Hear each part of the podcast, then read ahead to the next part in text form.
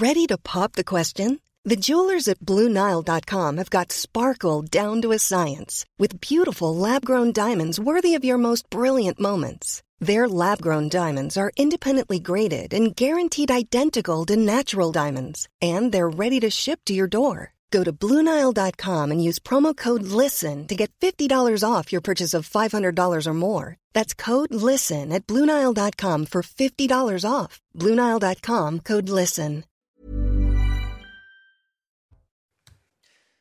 Bonjour, soyez les bienvenus, c'est Midi 12 Week-end, partie 2. Nous sommes ensemble jusqu'à 14h, de 12h à 13h, des débats avec mes grands témoins que je vous présente dans quelques instants. De 13h à 14h, un grand journal. Mais tout de suite, un flash info avec Alexis Vallée.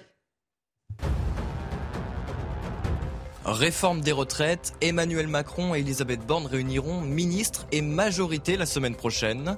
Le chef de l'État devrait, je cite, rappeler les fondamentaux et mettre tout le monde en ordre de marche, selon un membre de la majorité. Pour l'entourage présidentiel, toutes les options restent néanmoins sur la table, un sujet épineux qui divise même au sein de la majorité. Hausse des expulsions de clandestins, plus 20% entre janvier et août 2022 par rapport à l'année précédente.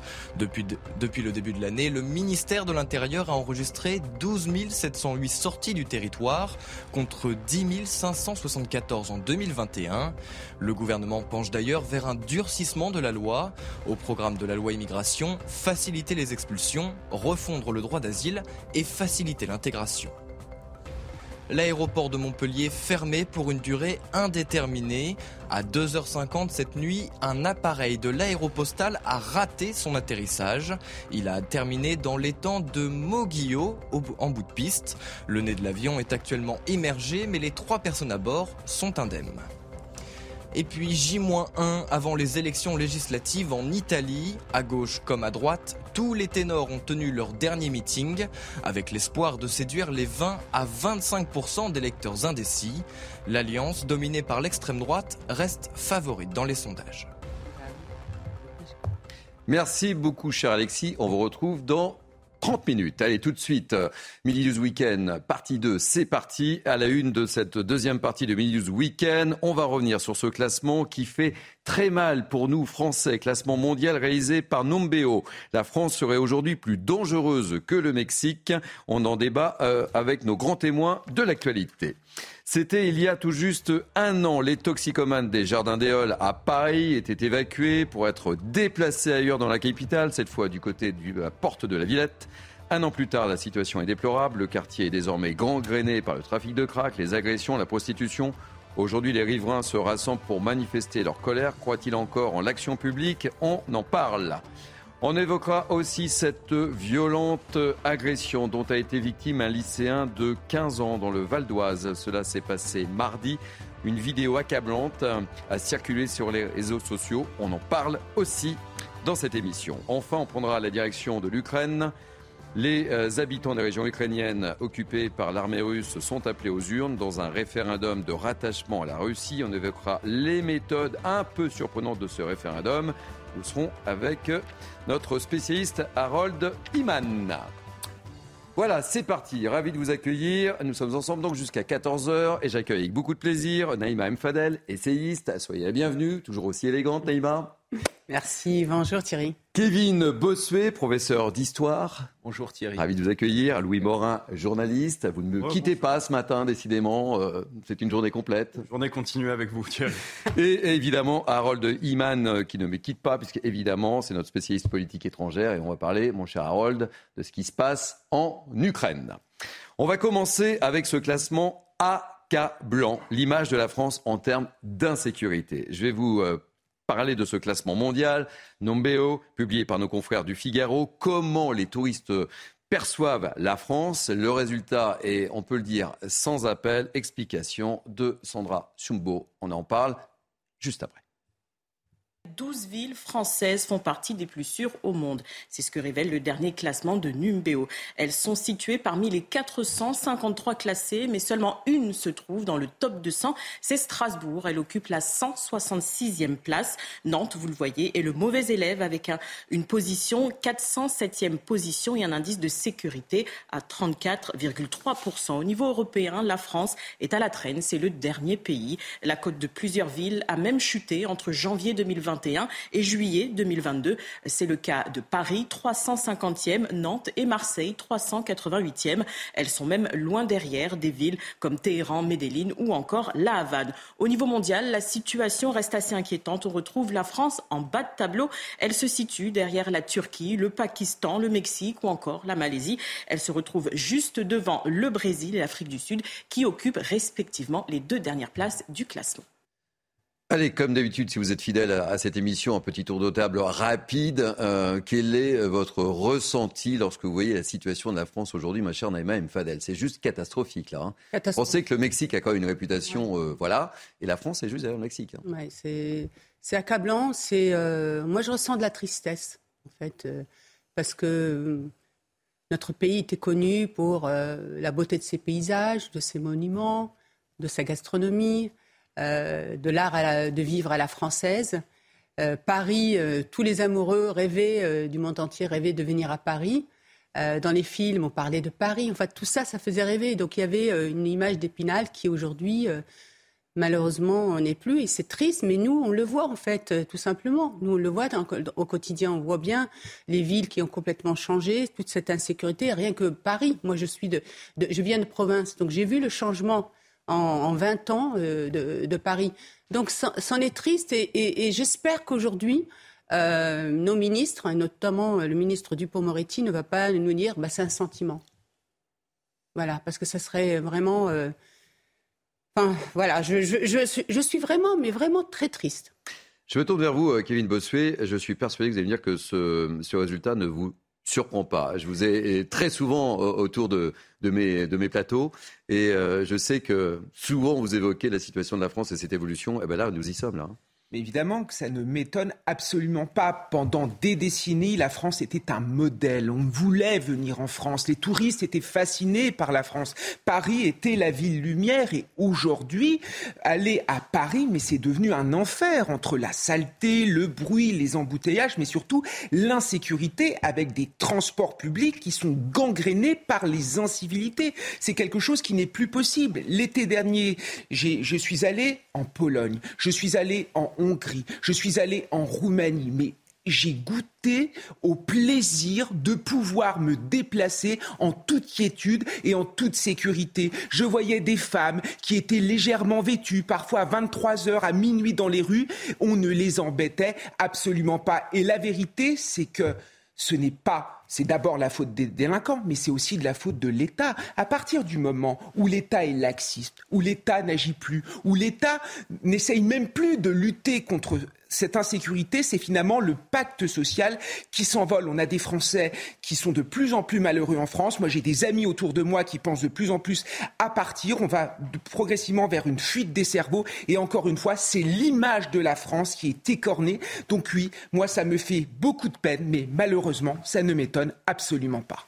Louis Morin, votre ressenti Thierry, cette étude, elle est extrêmement intéressante en deux points. Tout d'abord, le, premier, c'est qu'elle nous rappelle à quel point l'insécurité, ça a un impact économique. On voit aujourd'hui ce sentiment d'insécurité chez euh, les touristes qui, euh, bien, en, conséquence, vont euh, probablement moins venir en France. À terme, c'est l'image de la France qui est impactée et par conséquent, on sait ça va avoir des conséquences économiques. Le deuxième point, c'est que la sécurité, on le voit avec cette étude, ce n'est pas une affaire eh bien, de, de richesse ou de développement la sécurité, euh, c'est une affaire de volonté. Vous avez des pays qui sont beaucoup moins développés que la France, qui sont euh, euh, loin devant dans, ce classement. Vous avez le Mexique, la Colombie et bien d'autres, hein, puisque de toute façon, vous le voyez, on est 27e. ah oui, on est bien 27e. Hein. On, est, on est bien derrière d'autres pays. Non, c'est une question de volonté et c'est une question d'arsenal juridique. Les Émirats arabes unis, ils ont beaucoup de travailleurs pauvres. Ils ont quasiment aucune délinquance. Pourquoi? Parce qu'il y a une volonté euh, de faire, de lutter contre la délinquance dans, dans ce pays. Il y a une fermeté extrêmement euh, puissante et on le voit lorsque vous allez aux Émirats arabes unis, eh bien vous avez un sentiment de quiétude, vous, vous pouvez euh, vous promener tranquillement. Je ne connais pas un touriste qui a été agressé aux Émirats arabes unis. Malheureusement, ce n'est pas la même situation en France ou à Paris. Alors, ce qui est terrible aussi, c'est lorsqu'on regarde le classement de nos villes, sur les 12 villes françaises présentes dans le classement, ça fait mal. Hein. Ça fait vraiment très mal. Hein. Seule une figure parmi les 200 premières, c'est Strasbourg, 188e, euh, sur un total de 453. Pour le reste, c'est bah, la Qatar, on peut le dire. Hein. Euh, Bordeaux, 272, euh, Toulouse, 282, Paris, on en parlait, mon cher Kevin, 350, Marseille, 388. Bref, c'est accablant. Non, mais c'est accablant, mais on le, Vous imaginez nous-mêmes. Alors maintenant, c'est vrai que ça a un impact en plus euh, sur le tourisme. Euh, et que, en plus, que maintenant, c'est. Enfin, ce qui change pour nous, c'est que nous, on le voyait. Mais on avait quand même ce sentiment que les autres ne le voyaient pas. Mais aujourd'hui, on voit que le monde entier le voit. Et c'est ça qui est, qui est vraiment accablant et, et d'une tristesse absolue. C'est qu'aujourd'hui, on voit bien qu'on qu'il faut absolument qu'on mette en place une politique ferme pour inverser cette tendance.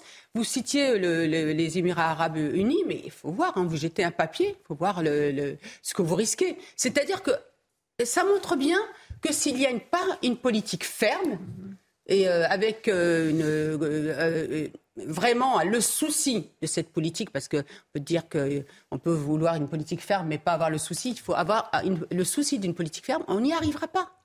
Alors, euh, Kevin, euh, vous parlez souvent d'une ville que je connais très bien, c'est la ville de Nantes. Vous la citez souvent en exemple. Hein. Euh, vous avez mis beaucoup de warnings. Et là, on regarde 407e place. Mais bien sûr. Ah bah et c'est une dégradation qui est récente. Il y a encore plusieurs années, il faisait très bon vivre à Nantes. Et on voit que là, ça commence à se dégrader à cause du laxisme ambiant, avec une montée notamment du trafic de drogue dans certains quartiers et même euh, dans euh, la ville-centre euh, de Nantes. Et le pire, c'est, enfin, ce qui me choque, moi, c'est cette déconnexion entre les politiques et la population qui vit quotidiennement l'insécurité. Quand M. Macron refuse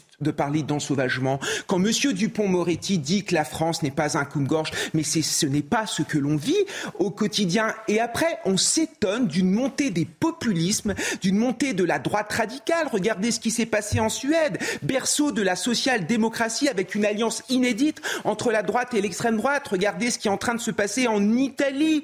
Et au milieu de ça, il y a évidemment euh, Madame van der Leyen à la tête de la Commission européenne qui nous raconte que Victor Que la Pologne, que l'Italie. C'est affreux, c'est le fascisme. Il faut des sanctions, mais ces dirigeants-là sont élus démocratiquement. Ces dirigeants-là font régner la sécurité dans leur pays. Ces dirigeants-là défendent l'identité des Européens. Donc à un moment, cette déconnexion n'est pas possible. Il va falloir prendre ce, problème à bras le corps parce que sinon, on va vers une vague populiste en Europe au cours des prochaines années. Louis Morin, qu'est-ce qu'on fait? Est-ce que vous pensez que ceux qui nous gouvernent vont sortir le message Parce qu'on en parle beaucoup autour des plateaux de CNews de cette insécurité mm. montante, galopante, etc. Est-ce que là, avec un tel sondage, une telle enquête, vous pensez qu'ils vont prendre conscience de la situation de la France J'aimerais vous dire oui, mais le problème, c'est que ça fait des années, pour ne pas dire des décennies, qu'on fait ce constat de différentes manières. Il y a des études, il y a des rapports, il y a des témoignages. On en parle régulièrement sur les plateaux télé. Et la réalité, c'est que rien n'a changé. Rien n'a changé. Pourquoi? Parce que tout d'abord, il faut euh, y a une réforme structurelle, structurelle de, de la justice, et notamment de la justice des mineurs que, personne n'ose faire. Et puis euh, le, le, deuxième point, c'est que en réalité, il y a une forme d'abandon, si vous voulez. Il y a une forme d'abandon de, de l'État parce que on voit bien qu'il y a des quartiers qui sont de véritables no-go zones. Aujourd'hui, on le sait, il y a des quartiers dans, dans lesquels eh bien l'État a abandonné toute notion euh, d'autorité, où il y a euh, des bandes qui sont des bandes armées, avec des armes de guerre, et qu'il faudrait réellement euh, aller nettoyer euh, de fond en comble ces quartiers pour retirer les armes qui s'y trouvent et les trafics de drogue. Et tout cela est extrêmement lié, et la réalité, c'est que si on le fait, demain, on a l'équivalent d'une guerre civile en France, et personne n'ose en réalité s'attaquer au problème. Allez, ce matin, je voudrais évoquer également cette dramatique histoire qui a retenu notre attention. Ça se passe en Seine-Saint-Denis, à Saint-Ouen. On va l'appeler Selim. Euh, c'est un monsieur qui a 86 ans et qui a dû se battre comme un dingue euh, pendant 4 ans pour obtenir l'expulsion des occupants de son immeuble. Alors, Il a récupéré, hein, bien sûr, son, son immeuble saccagé, totalement insalubre, avec des rats. Enfin, c'est dramatique. Mais cerise sur le gâteau, Veolia lui demande de régler une ardoise d'eau de 100 000 euros. Non seulement elle récupère son logement dans un état pathétique, pitoyable, 100 000 euros. Explication de Nicolas Vinclair, Sybille Delettre et Maureen Vidal. Ah, eh bien écoutez, euh, on aura le sujet dans, quelques instants. Euh, avant de regarder le sujet, euh, votre, votre sentiment. On a le sentiment justement que la personne qui est victime est aujourd'hui responsable. Et ça, c'est terrible. la réalité sur le, squat, c'est qu'il manque encore un arsenal euh, juridique. Il n'est pas normal que l'eau ou que l'énergie consommée euh, par des squatteurs soit aujourd'hui encore facturée aux propriétaires. C'est de ça dont il s'agit avec euh, Veolia, hein, qui demande aujourd'hui près de 100 000 euros, 97 000 euros et quelques aux propriétaires. Il faut changer la loi sur cette question. Lorsque l'appartement est squatté, il devrait y avoir rupture de contrat automatique et que par la suite, le fournisseur d'énergie charge à lui de euh, eh bien, retrouver les, les squatteurs et, et d'obtenir paiement de cette, de cette manière. Et puis, vous savez, il y a deux ans, le gouvernement a adopté une loi qui était censée mettre fin au squat, une loi anti-squat. On en avait beaucoup parlé. La réalité, c'est qu'aujourd'hui, ce qu'on constate, euh, c'est que cette loi n'est pas correctement appliquée et elle n'a rien changé. Elle est interprétée euh, diversement. Il y a une méconnaissance des, des, dispositions et il y a clairement une frilosité des préfets pour appliquer cette loi, pour renvoyer les dossiers devant la justice. C'est le cas en Seine-Saint-Denis, notamment, où le préfet est resté euh, dans, l'inaction. Donc moi, je le dis aujourd'hui euh, à Gérald Darmanin, j'en appelle à Gérald Darmanin, c'est votre responsabilité. Hein, les, les, préfets sont euh, eh bien sous vous hiérarchiquement. C'est à vous de faire une note au préfet pour leur demander d'appliquer correctement cette loi et de l'appliquer euh, convenablement dans les délais les plus courts, parce que si vous ne le faites pas, eh bien vous serez jugé là aussi sur votre inaction. Gérald Darmanin, c'est un ministre qui est encore jeune, il a beaucoup d'ambition, euh, les paroles ne suffiront pas, il a fait beaucoup de promesses cet été et au cours des derniers mois, il va falloir que les actes soient suivis eh bien, des résultats. Donc euh, Gérald Darmanin n'a pas le droit à l'erreur sur ce dossier. Allez, je vous propose de, regarder le, reportage et puis on, poursuit la discussion juste après. Vous entendez les rats? Des rongeurs qui pullulent, un sol jonché de détritus et des infiltrations d'eau. Ce taudis, c'est le rêve d'une vie qui a viré au cauchemar. Après quatre ans de procédure, les squatteurs sont enfin expulsés en août dernier. Un soulagement de courte durée. Entre-temps, au mois de mai, on a reçu une facture de Veolia qui nous réclame la somme de 97 000 euros pour une consommation d'eau. Près de 100 000 euros de facture d'eau et aucune compensation. Les squatteurs condamnés à payer 400 euros chacun n'ont toujours pas donné un centime. Un choc énorme pour le propriétaire qui a du mal à en voir le bout. Il est épuisé, il est fatigué et il n'a eu plus d'espoir. Donc quand il a reçu la, lettre de Veolia euh, comme il dit lui-même, ça a été comme un tremblement de terre pour lui, il s'y attendait pas. Ça l'a beaucoup, beaucoup touché, surtout à son âge, 86 ans. Donc euh, il espère que ça se finisse le plus vite. Le père et son fils ont tenté une conciliation avec Veolia, resté sans réponse pour le moment.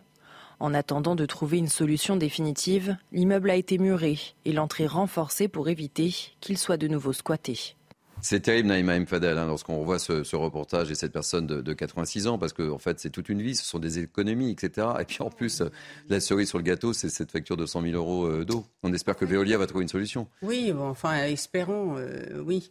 Euh, à moins qu'au niveau de la préfecture, il y ait peut-être un fonds, parce qu'il devrait y avoir un fonds, en tout cas, pour, pour venir en aide à cette victime, parce qu'il faut rappeler que c'est une victime. Euh, non seulement il a son, ses appartements qui ont été squattés, on n'a pas le droit de déloger, hein, parce qu'il y a tout un système juridique qui, euh, qui malheureusement aujourd'hui protège les délinquants, parce que c'est de la délinquance. Et puis en plus, il y a toute cette longueur pour pouvoir euh, expulser. Enfin, je trouve que vraiment, c'est désespérant. J'ai autour de moi des personnes qui ont vécu ça. C'est désespérant parce que vraiment, vous ne savez même plus quoi faire parce que vous avez même le sentiment que la justice n'est pas de votre côté, mais qu'il est du côté de celui qui va squatter. Et si cette personne-là, en plus, elle squatte, il se trouve qu'elle a des enfants, vous pouvez rien faire. Et ça peut durer des années et des années. Donc c'est extrêmement désespérant. Et effectivement, je rejoins euh, euh, Louis. Vraiment, il faut absolument qu'aujourd'hui, la justice soit vraiment du côté des victimes. Très rapidement, euh, Oui, bah, c'est l'inversion, c'est l'exemple même de l'inversion des valeurs qui touche notre pays. Le coupable se retrouve victime et la victime se retrouve coupable. Mais c'est quand même hallucinant. J'ai suivi certains euh, l'actualité dernièrement. J'ai vu quelqu'un qui devait reloger les squatteurs pour retrouver son bien. Est-ce que vous vous rendez compte ou quelqu'un qui a été poursuivi par la justice parce qu'il a voulu récupérer son bien en mettant d'or les squatteurs Mais on est où? Ici, il y a une inversion totale des valeurs. Moi, je pensais que la propriété privée était un droit inaliénable dans notre pays. Apparemment, ça ne l'est pas. Comment voulez-vous qu'il n'y ait pas une rupture dans le pacte social quand on se retrouve dans ce genre de situation? Ça alimente le dégoût vis-à-vis de nos institutions, vis-à-vis de la justice et plus globalement vis-à-vis de notre pays. D'autant que c'est un véritable modèle d'intégration et de réussite euh, sociale. Euh, Selim, en réalité, il a ouvert ce bar en 1966. Dix ans plus tard, il a pris l'initiative d'acquérir euh, les murs, de devenir euh, propriétaire.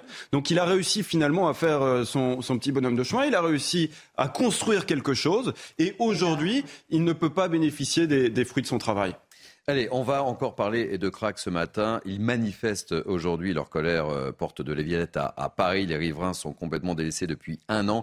Un an, oui, déjà que la, préfecture a déplacé les toxicomanes qui occupaient auparavant, vous le savez, les jardins d'Éole dans le nord-est de la capitale. Sur place, la situation est délétère. Regardez ce reportage de Jeanne Cancard. C'est la nuit le jour, oui. Parce que moi-même, on ne pouvait plus y passer. Enfin, on y passait avec réticence.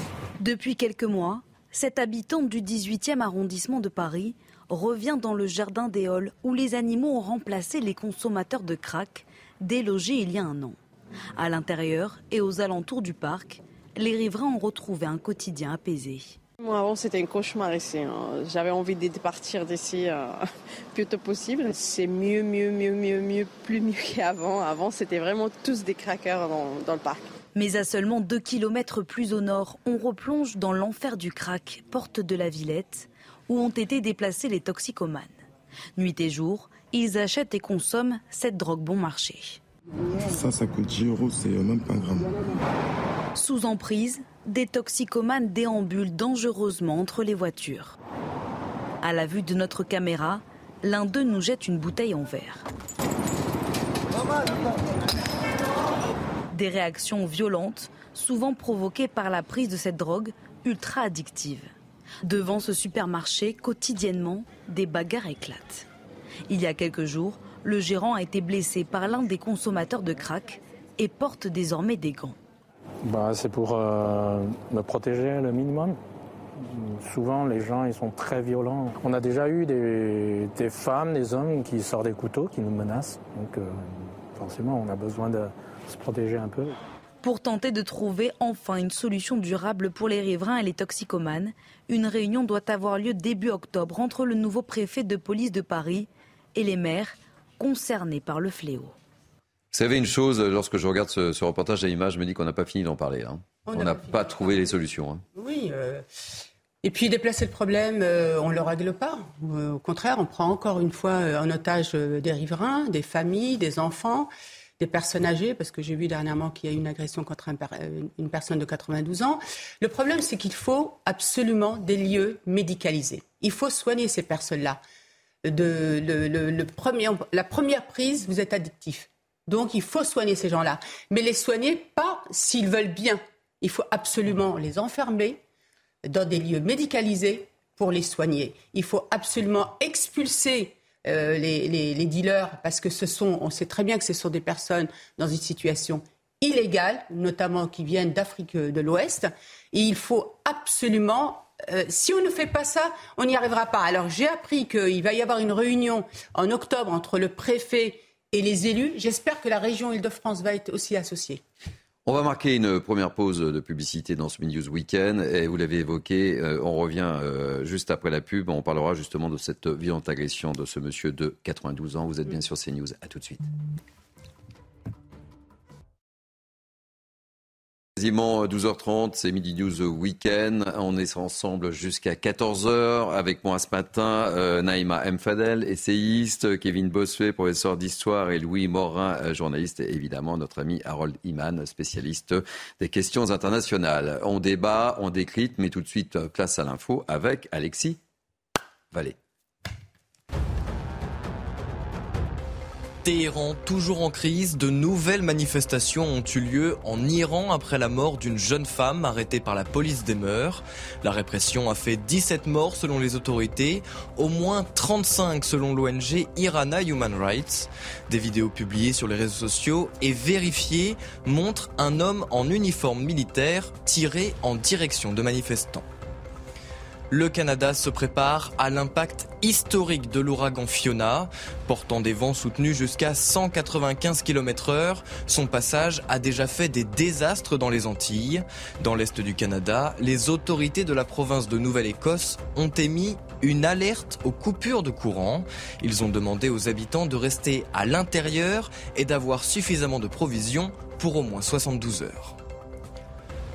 Et puis, hausse des expulsions de clandestins, plus 20% entre janvier et août 2022 par rapport à l'année précédente. Depuis le début de l'année, le ministère de l'Intérieur a enregistré 12 708 sorties du territoire contre 10 574 en 2021.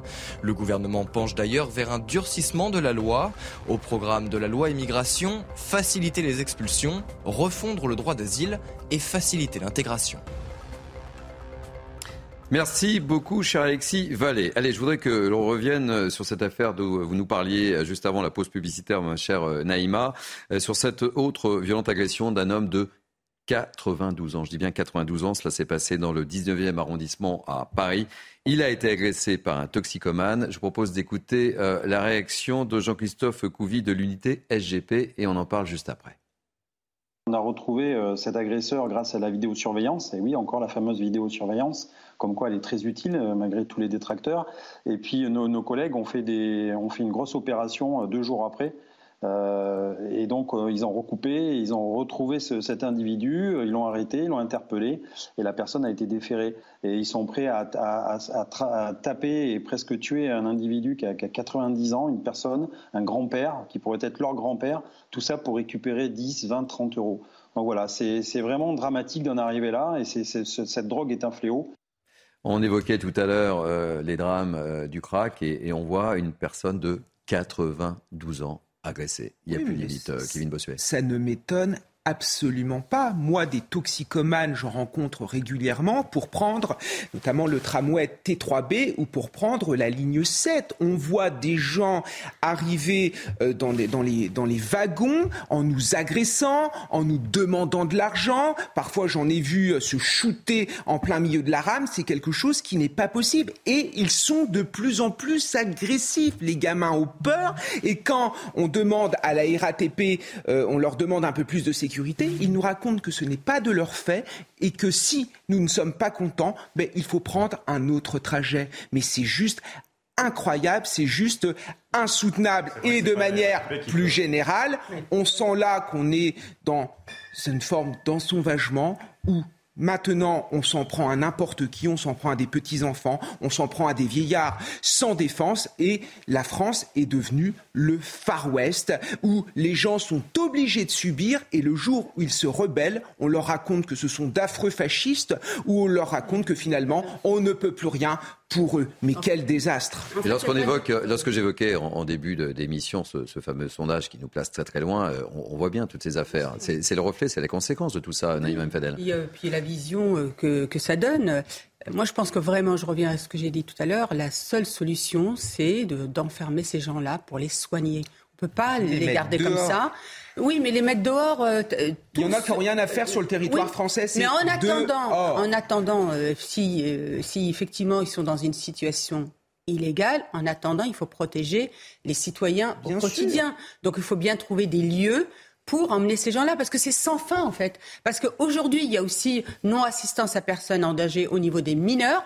Alors bien sûr, tous ne sont pas mineurs. Il y en a qui se proclament mineurs pour pouvoir euh, bénéficier de, l'accueil euh, en France et de la prise en charge. Mais vous avez aussi des mineurs. Vous avez aujourd'hui des mineurs de 12, 13, 14 ans qui sont aussi enrôlés dans tous les trafics liés euh, au crack, à qui on donne d'ailleurs la première prise pour qu'ils soient addictifs et qu'ils puissent travailler pour, pour ces, dealers. Donc la seule solution, à un moment, il faut arrêter, c'est d'emmener ces gens-là, de les enfermer dans des lieux effectivement clos, euh, loin des, des riverains, pour effectivement les soigner.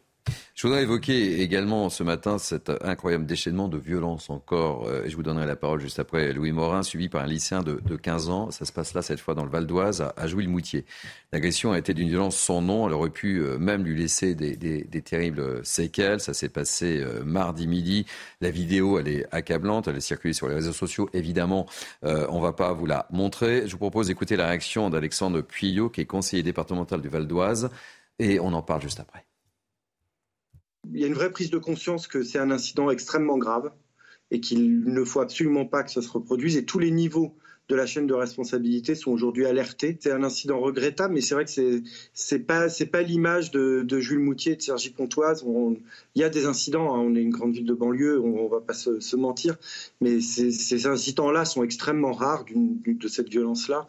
Et euh, ouais, c'est vraiment dommage que qui est pas quand même. Il y a une partie de la jeunesse qui est en train de perdre pied là, à ce niveau-là.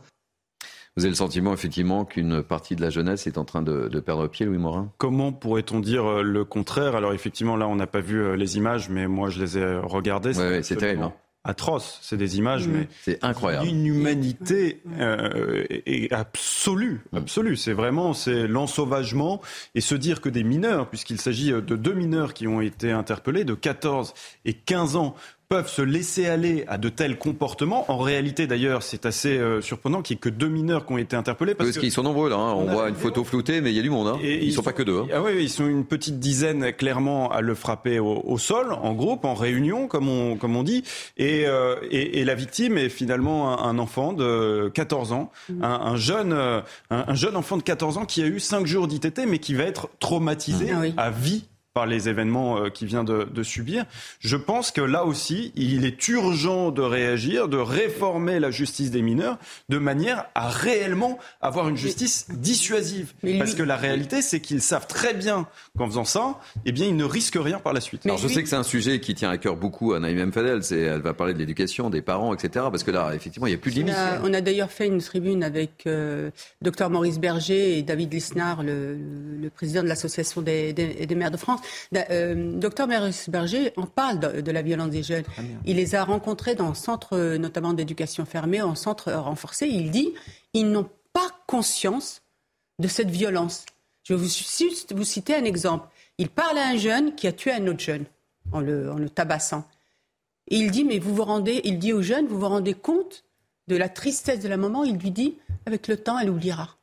C'est terrible. Il y a une perte de valeur totale. Euh, et, euh, moi, je voudrais citer, rendre hommage vraiment à, euh, à l'association des mères combattantes, à Nathalie Biranto, qui a, mis qui a créé cette association pour venir en aide à tous les parents dont les enfants ont été tués lors de risques ou lors de, de, de lynchage comme celui-ci.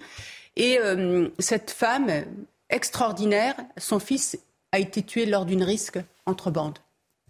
Kevin Bossuet, vous êtes, vous êtes enseignant, euh, vous les côtoyez, euh, ces jeunes. Euh, Bien sûr. Vous, la sentez, cette, cette dérive? Vous l'expliquez comment C'est quoi? C'est les réseaux sociaux On fait n'importe quoi C'est une espèce de challenge? Parce qu'effectivement, Louis parlait de, de, la violence de ces images. Et, et, mon Dieu, qu'elles sont violentes. Enfin, c'est quand même dingue. C'est surréaliste quand on les regarde. Je pense qu'il y a plusieurs clés euh, d'explication. Tout d'abord, il y a le rôle des parents. Il y a une forme parfois de démission parentale. Moi, quand je vois ce genre de choses, j'ai envie de dire, mais qu'ont fait les parents? Quelle est l'éducation des parents? Est-ce que les parents étaient présents ou pas? Ce n'est pas normal qu'un mineur agisse de cette manière. Et moi, je suis désolé, si les parents n'ont pas joué leur rôle, il faut les sanctionner et leur retirer, par exemple, les aides sociales. Dans un pays civilisé, on a certes des droits, mais on a aussi des devoirs. Si on ne respecte pas ses devoirs, on n'a plus ses droits. Il y a une deuxième clé d'explication, je pense que c'est le monde, c'est l'individualisme. C'est-à-dire qu'aujourd'hui, il y a une absence totale d'empathie où c'est le j'ai droit, c'est l'ego surdimensionné où finalement il n'y a plus que moi qui existe et l'autre n'a plus aucune, euh, aucune, euh, aucune importance. Et dernière chose, c'est le monde de la virtualité et ça je le vois de plus en plus. C'est-à-dire que les jeunes sont omnubilés par leur téléphone portable, sont omnubilés, absorbés par les jeux vidéo et quand ils se retrouvent dans une situation réelle, ils ne savent plus vraiment s'ils sont dans le virtuel ou s'ils sont dans le réel. Et quand ils se mettent à frapper, à, insulter, souvent, ils sont dans leur tête encore dans le monde virtuel alors qu'ils sont dans le monde réel. Et quand on les interroge, ils disent, je n'ai pas eu conscience de ce que je faisais. Et le problème, c'est qu'ils sont sincères. Donc je pense que c'est ces trois clés d'explication, mais surtout, c'est l'éducation parentale qu'il faut remettre à l'honneur, parce que moi, en tant qu'enseignant, j'en ai marre, en effet, de voir des parents qui ne viennent jamais quand leurs enfants euh, font quelque chose de mal. Le seul moment où on les voit, c'est pour aller chercher le papier pour remplir la bourse. Oui, Morin, un mot encore sur cette dramatique. Oui, moi je ne partage pas le, constat de, de, Kevin Bossuet sur euh, la sincérité présumée des agresseurs, euh, notamment sur leur, euh, sur leur absence de, de conscience. Moi, je pense qu'ils ont conscience mmh. qu'ils font du mal. Ils le savent très bien qu'ils font du mal, qui, et que c'est leur volonté même, parce que, eh bien, ben, parce que non seulement effectivement ils n'ont pas les repères, ils n'ont pas eu l'éducation, mais en plus parce qu'au fond d'eux-mêmes, ils ont la volonté de faire mal à autrui. Voilà. Je pense que ça s'est développé. Malheureusement, c'est une réalité. On a un ensauvagement avec cette volonté de, de, faire du mal par sadisme pur chez une partie eh bien, euh, de nos élèves, de nos, de, nos, de nos enfants, des enfants de la France. Et c'est la réalité à laquelle on est confronté aujourd'hui toute la C'est ça qui est déroutant en fait. Bien sûr. Ce que dit d'ailleurs le docteur Maurice Berthier. Parce que c'est devenu un amusement, c'est devenu un divertissement. Et, et c'est vrai que la place de l'adulte qu'on avait auparavant, elle n'est plus vous prenez dans les quartiers, la place de l'adulte, elle est, elle est absente. Donc il y a aussi ces phénomènes de bande, de culture de quartier, de culture de, de, de, on va régler nos comptes, euh, nos comptes nous-mêmes. Et, et, dans les RICS, en fait, il y a aussi toute une organisation dans les villes euh, de, de quartiers en sous-quartiers. D'ailleurs, vous avez vu que il y a euh, les maires de l'Essonne qui vont organiser une colo pour emmener des jeunes de différents quartiers parce qu'ils en ont marre des RICS interquartier. Donc ça pose aussi la, question du premier magistrat d'une ville, comment il organise sa ville pour qu'il y ait une unité. Il y a des centres de loisirs par quartier, des centres sociaux par quartier, des, terrains de foot par quartier. Donc là, on voit bien qu'on arrive aussi au bout de quelque chose. Euh, un dernier mot, Kevin, parce qu'ensuite on va prendre la direction de l'Ukraine. J'aimerais répondre à Louis. Je suis d'accord en partie par rapport à ce qu'il a dit. Évidemment qu'il y a des adolescents qui ont envie de faire mal, qui ont envie de priser, qui ont envie de détruire l'autre. C'est vrai. Mais il y a une telle aussi banalisation de la violence. Les jeunes vivent tellement dans, dans une atmosphère violente qu'ils n'ont plus conscience finalement d'être violents. Et sincèrement, quand je vois, moi j'ai 150 adolescents tous les jours en face de moi, donc c'est un magnifique laboratoire. Il y a des gamins qui se mettent à frapper d'autres gamins. Pour eux, ce n'était qu'un jeu. Ce n'est pas pour excuser ce qu'ils ont fait. Pour eux, c'était vraiment un jeu. Ils n'ont pas conscience des conséquences de leurs actes et des conséquences potentielles de leurs actes. Vraiment, je pense qu'il y a les deux. Allez, on va prendre la, direction de l'Ukraine avec vous, euh, Harold Iman. Vous êtes effectivement, je le disais, notre spécialiste des questions internationales. Les habitants des régions ukrainiennes occupées par l'armée russe sont appelés aux urnes dans un référendum de rattachement à la Russie. Je propose de regarder le sujet de Maureen Vidal et, on en parle juste après. Pas d'isoloir, pas d'enveloppe. À Mariupol, les votes se font à la vue de tous. Dans l'oblast de Donetsk, les citoyens font la queue en bas de leur habitation pour voter le référendum d'annexion à la Russie jusqu'à lundi. Une organisation menée par l'instance électorale par souci de sécurité. Tout ira bien avec l'aide de Dieu. Tout le monde reviendra. Nous allons reconstruire notre ville. Parallèlement en Russie, de nombreuses personnes fuient le pays en direction de la Turquie, la Géorgie ou encore la Finlande suite au discours de Vladimir Poutine annonçant une mobilisation partielle en Russie. Uh,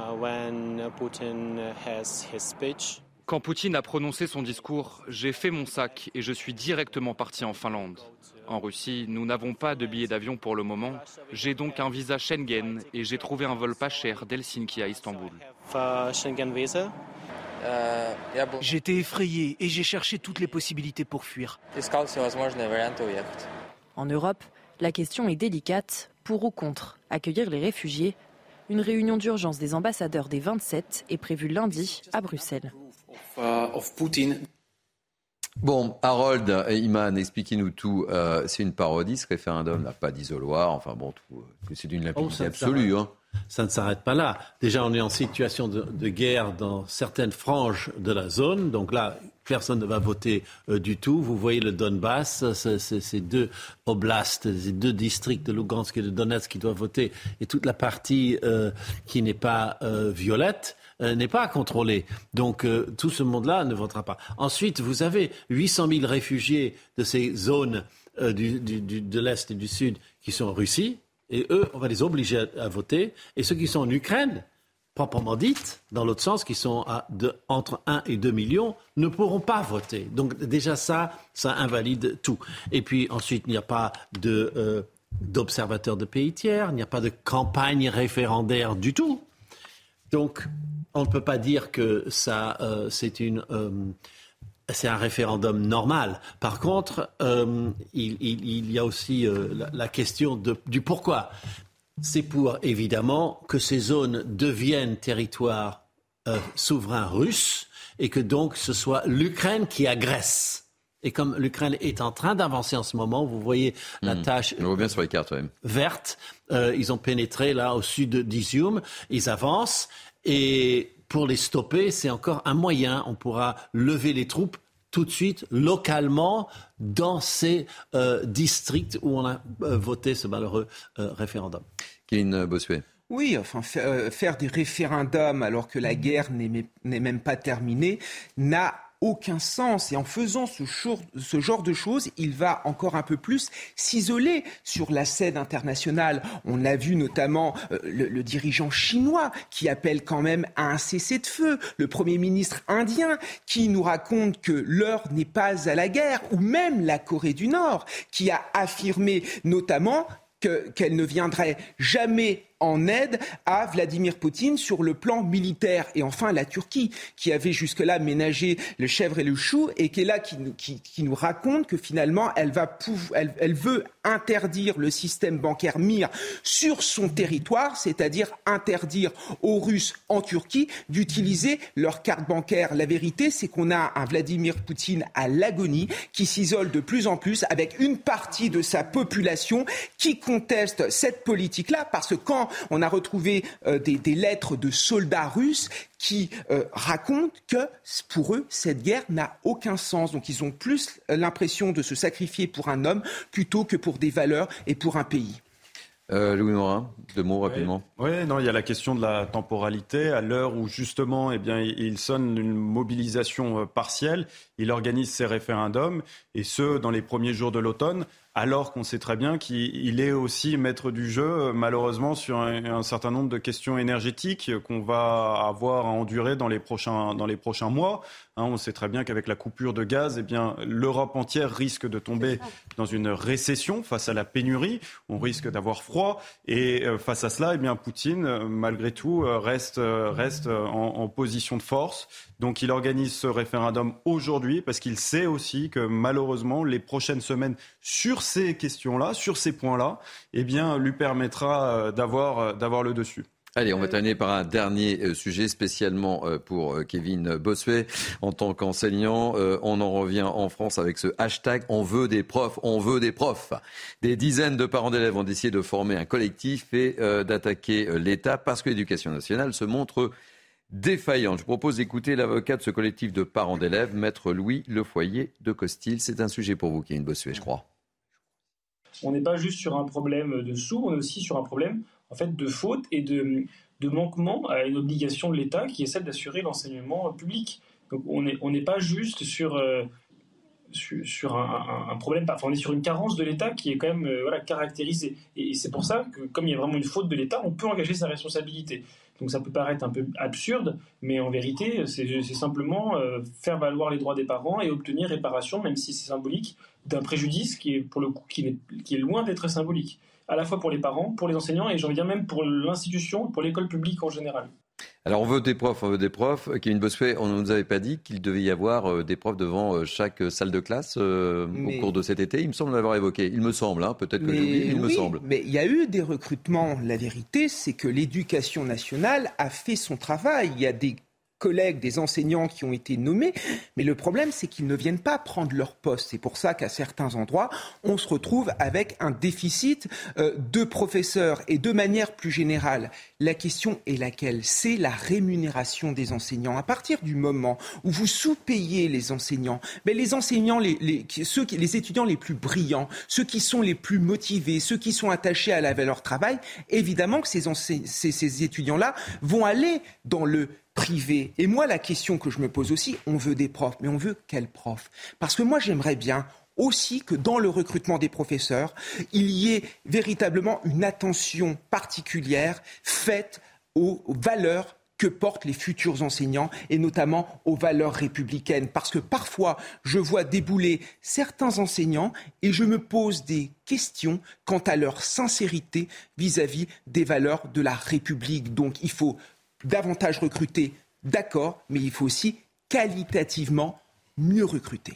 Alors, je, regardais ça, c'est 79, 79 000 heures de cours qui ont été perdus au cours de l'année scolaire et réclament 10 euros par heure et par enfant dans le secondaire, 50 euros par heure et par enfant dans le primaire. Euh, on n'est pas très bien hein, dans l'éducation nationale. non, non, non, il y a clairement un, manque de moyens au quotidien. En Seine-Saint-Denis, à Bagnolet, rendez-vous compte, il est demandé à chaque parent d'élève d'arriver avec une ramette de papier au début d'année pour les photocopies. Oui, j'ai vu ça. Pour les photocopies qui sont euh, faites et qui sont remises aux élèves pendant l'année. Ils n'ont même plus l'argent dans les, dans les écoles d'acheter euh, des stocks de papier en quantité suffisante pour les photocopies qui sont données aux, aux élèves. Mais qu'on soit bien clair en matière éducative, c'est plus un problème d'attribution des moyens qu'un manque de moyens en, soi, puisque la France est dans la moyenne de l'OCDE par rapport aux dépenses publiques pour chaque élève. Donc, après tout, il y a d'autres pays dans, dans, l'OCDE euh, qui euh, euh, se débrouillent très bien avec les mêmes moyens. Et effectivement, en France, on voit bien que ça ne marche pas. Il y a la question financière, effectivement, des salaires enseignants. Et ça, c'est une question, en fait, c'est la loi du marché, c'est l'offre et la demande. Hein. Ça fait des années qu'il n'y avait pas eu de, revalorisation du point d'indice des fonctionnaires. Il y en avait une pour la dernière fois en 2017, en 2016, et avant, ça avait aussi été gelé euh, depuis 2010. Euh, et donc, forcément, face à l'inflation, vous avez un pouvoir d'achat qui diminue. Hein, lorsque vous avez de l'inflation et pas de revalorisation, c'est ce qui s'est passé. Aujourd'hui, les salaires ne sont plus attractifs dans l'éducation nationale, c'est une réalité. Et puis, dans le même temps, il y a le manque, l'absence de reconnaissance sociale du métier d'enseignant, parce que l'enseignant n'est plus respecté en tant que tel. C'est un autre problème, mais c'est un problème réel qui dissuade une bonne partie eh de nos, étudiants de, poursuivre ensuite et de partir dans, dans la perspective d'enseigner euh, pour le reste de leur carrière. Louis Morin, euh, merci. Fin de cette première partie de Mini News de Week-end. Nous sommes ensemble jusqu'à 14h. Euh, Je vous libère, Louis. Hein. Euh, vous m'avez accompagné depuis ce matin. Merci mille fois. C'était toujours aussi passionnant de, vous écouter. Naïma, vous restez avec moi. Kevin, avec plaisir aussi. Et Harold, ben, on se retrouve parce que dans quelques instants, juste après la pause publicitaire, le grand journal de Mini News Week-end. A tout de suite. Vous êtes bien sûr CNews. Vous êtes bien sur CNews, il est 13h, dernière partie, dernière ligne droite de Mini News Weekend avec tout de suite le journal jusqu'à 14h avec les titres. On va commencer ce journal par un classement qui fait mal, même très mal pour nous Français en termes d'insécurité. Selon le dernier classement mondial réalisé par Nombeo et publié par le Figaro, la France serait, je dis bien serait aujourd'hui plus dangereuse que le Mexique. On vous dit tout dans ce journal. On va reparler du crack à Paris avec le ras-le-bol des habitants euh, de la porte de la Villette. Ils manifestent aujourd'hui leur ras-le-bol. Notre reportage édifiant avec un drôle de cocktail, crack, agression et prostitution. Autre affaire qui a retenu notre intérêt euh, ce matin, quand la loi défend davantage les squatteurs que les propriétaire. Un propriétaire de 86 ans a récupéré enfin son logement après une longue procédure. Il a récupéré un véritable taudis cadeau. Veolia lui demande de payer tout simplement la facture d'eau 100 000 euros. Enfin, on prendra la direction de l'Ukraine avec l'organisation d'un référendum dans les régions ukrainiennes occupées par la Russie. Harold Iman, notre spécialiste en relations internationales, nous dira tout sur ce référendum. Voilà, soyez bienvenus. Euh, toujours avec moi depuis ce matin, euh, Naïma Mfadel, essayiste, ravi de vous accueillir. Euh, Kevin Bossuet, professeur d'histoire, en pleine forme ce matin. Toujours. Et j'accueille avec beaucoup de plaisir et un véritable bonheur Marion Pariset, spécialiste en politique publique. Et notre ami Denis Deschamps, conférencier en géopolitique. Soyez les bienvenus à tous les deux. Merci. Merci. On va donc commencer avec ce classement, je dirais, accablant accablant pour l'image de la France en termes d'insécurité. Euh, je vais vous parler de ce classement mondial Numbeo que j'évoquais dans les titres publiés par nos confrères du Figaro. Comment les touristes perçoivent la France. Euh, le résultat est sans appel pour les grandes îles françaises. Regardez ce sujet d'Alicane et on en parle évidemment ensuite. La France, en bas du tableau, dans le classement des pays les plus sûrs au monde. Classé 27e sur 29, L'Hexagone se situe derrière la Turquie, le Pakistan ou encore le Mexique et trouve sa place devant le Brésil et l'Afrique du Sud qui occupent les deux dernières places du classement. Une situation qui interroge. Ce n'est pas un classement euh, qui s'appuie sur euh, des chiffres, c'est quelque chose qui demande aux touristes, dans les villes soi-disant les plus sûres du monde ou les plus fréquentées par des touristes, s'ils se sentent oui ou non en insécurité. C'est intéressant parce que ça ne mesure pas nécessairement la réalité des choses, mais la manière dont elle est perçue. Sur 12 villes françaises présentes dans le classement, seulement Strasbourg se trouve dans le top 200, en occupant la 166e place sur un total de 453 villes classées dans le monde. Loin derrière Abu Dhabi, Saint-Sébastien ou encore la ville de Québec. De son côté, Nantes est la mauvaise élève, se situant à la 407e place face à l'insécurité. Les Nantais sont en colère. Trois fois en six mois, on a essayé de me voler mon portable, dont deux fois deux jours de suite. Devant chez vous quasiment euh, deux, chez moi exactement. Je déménage. J'ai fait un burn-out cet hiver parce que c'était trop. Enfin, au niveau européen, les villes françaises s'enfoncent plus vite que les autres villes d'Europe. Alors Marion euh, Pariset, est-ce que euh, ce classement de la France, juste, je le disais, catastrophique, vous étonne, vous surprend ou finalement vous y attendiez? Euh, Je ne m'attendais pas à ce qu'on soit aussi bas. Mais là, on est bas. Hein. Que, là, ce que, ce que ça nous dit, ce qui est intéressant, c'est qu'on on critique souvent le fait qu'on montre beaucoup d'images négatives, notamment dans les médias, qu'on pourrait avoir tendance à faire du sensationnalisme sur des faits divers, euh, d'agression, et euh, qu'il y aurait, euh, soi-disant, un, sentiment d'insécurité qui ne serait pas relié à des actes réels. Or, les touristes, quand ils viennent à Paris, ce ne sont pas eux qui regardent les chaînes d'infos en continu dans une langue étrangère, donc ils ne savent pas forcément ce qui, ce qui est renvoyé comme image. Ce qu'ils ont, c'est leur perception réelle, c'est-à-dire quand ils se promènent dans les rues, qu'est-ce qu'ils vivent? Et donc, ça nous dit peut-être encore plus. Euh, ça nous confirme que derrière, ce n'est pas juste euh, une perception euh, des Français qui serait accentuée par les réseaux sociaux ou autres, mais c'est réellement quelque chose qui se sent au jour le jour dans la rue et qui doit donc être pris en compte parce que on ne peut pas avoir un pays qui se veut, qui va accueillir les Jeux Olympiques dans, deux ans mmh. et qui est aujourd'hui très bonne publicité justement les JO et qui aujourd'hui est aussi bas dans une dans, dans les listes en termes de, de sécurité. C'est complètement affolant. On va on va va être la vitrine, enfin Paris va être la vitrine de la France à cette mm. occasion-là, et on va être euh, aussi incapable d'assurer la sécurité de milliers, voire de millions de personnes qui vont euh, affluer pour, euh, pour ces cérémonies. Non, ça, ça me paraît complètement aberrant. ça, ça, appelle à un réveil, un réveil, je pense, des autorités pour pouvoir justement faire quelque chose. Denis Deschamps, on est juste derrière le Mexique. Hein. Et le Mexique n'avait pas la réputation d'être le pays le plus sécur du monde. Juste à côté du Brésil euh, également, où l'insécurité est en train d'exploser depuis 4 ou 5 ans. Moi, je trouve ça totalement navrant parce qu'en fait, ça va mettre en péril notre génie français. On parlait des, des, des JO de 24 on va avoir plein de trucs absolument fantastiques, avec peut-être le course du 100 mètres sur, sur la scène, avec des scénographies magnifiques. Et en fait, en parallèle de cela, on va mettre en danger l'image de la France. Ça me fait, ça me fait penser en miroir à la situation de Pisa, du classement des écoles, hein, où en fait, à chaque fois, on se gargarise d'avoir la meilleure école du monde. C'est faux, c'est faux. On avait la meilleure école du monde il y a 40 ans, et à force de délitement et de petites compromissions avec certains syndicats, on a effondré notre école. C'est concret, ça. Et là, on le voit bien, on l'a vu cet été, nos, policiers sont des pompiers. Donc en fait, on est en bout de chaîne dans, l'effet de la conséquence. Là, la cause, il faut la travailler en amont. Là, c'est la conséquence. Et c'est factuel. Vous voyez ce que je veux dire? Et il n'y a pas que les touristes, il y a aussi les Français. qui C'était le sujet de la, de, de la présidentielle. Donc combien de temps il va falloir euh, appuyer auprès des pouvoirs publics pour dire là il y a un vrai sujet? Euh, vous avez bien vu aussi le squat et ainsi de suite. Donc tout ça, ça fait partie de l'insécurité. La dame qui s'est fait, euh, qui, a, qui, a, failli se faire voler deux fois son portable en deux jours, ça c'est concret. Et donc malheureusement, il n'y a pas, de, il n'y a pas de, de, comment dire, de décision sur le temps long pour pour arrêter ce phénomène-là. Et là, on est dans la conséquence et c'est absolument dramatique. Mais en fait, pour rebondir sur ce que vous venez de dire, en fait, ça a été complètement évacué lors des présidentielles. Le président de la République ne voulait absolument pas euh, l'aborder. Il l'a pas abordé le 14 juillet au cours de son intervention. Il n'a hein. pas voulu. D'ailleurs, tout a été euh, enfin, assez kafkaïen, cette, cette, cette, présidentielle, parce qu'on n'a pas abordé ce qui touche les Français au quotidien. Vous avez raison, l'école. En fait, on a eu le sentiment que bah, ne voulaient pas être connectés à la réalité que vivaient euh, les Français et surtout pas aborder cette réalité et ce qui fâchait.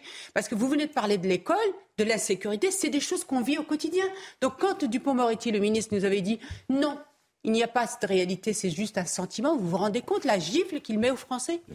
Allez, euh, autre illustration de cette insécurité justement dont on parle. Euh, je voulais vous parler également de cet incroyable déchaînement de violence subi par un lycéen de, 15 ans dans le Val d'Oise à Jouy-le-Moutier. L'agression a été d'une violence sans nom. Elle aurait pu lui laisser euh, vraiment beaucoup de séquelles. la vidéo est juste accablante. Lorsque vous la regardez, c'est juste pas possible, c'est insoutenable.